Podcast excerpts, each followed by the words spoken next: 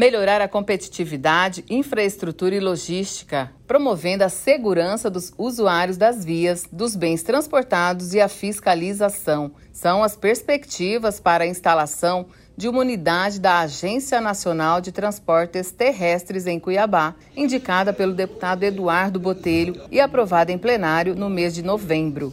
Botelho voltou a debater o assunto com empresários e representantes da NTT para reforçar a importância da instituição em Cuiabá. Agora, o deputado vai pedir o apoio da bancada federal para efetivar a proposta. Nós vamos fazer esse encaminhamento para, o, para as agências e usar a força dos nossos deputados federais e dos nossos senadores para fazer cumprir para que possa implantar isso aqui em Mato Grosso. Nós temos a, uma das maiores malhas rodoviárias do país está aqui nessa região. Então nós estamos hoje pedindo para que venham essas agências para cá, para vocês terem uma ideia. Por exemplo, a, 3, a, a 163, quem que fiscaliza o 63?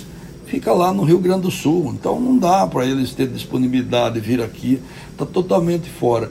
Então nós estamos aí solicitando, solicitando para a bancada federal, para os senadores, para que façam a cobrança para que implante aqui um polo regional da Agência Nacional de Transporte Terrestre para atender toda essa região aqui, fiscalizar, na verdade beneficia a todos. O supervisor de fiscalização da NTT em Mato Grosso, Sandro Rogério, explicou a necessidade de um trabalho mais próximo da agência. Hoje nós estamos vinculados ainda a Brasília, então a unidade regional, a sede dela é em Brasília. Então nós estamos aí distantes das decisões né, e acabamos ficando é, preteridos quando há distribuição de recursos, recursos humanos, operações de fiscalização.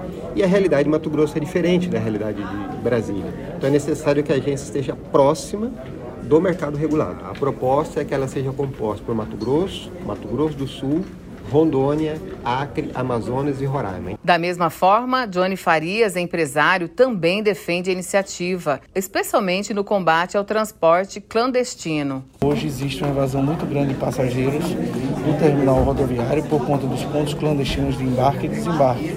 E a vinda desse, dessa regional para cá iria ajudar na fiscalização contra esse esses pontos clandestinos, fomentando assim a vinda das pessoas embarcar dentro do terminal, que daria um sobrefôlego né, aos empresários locais.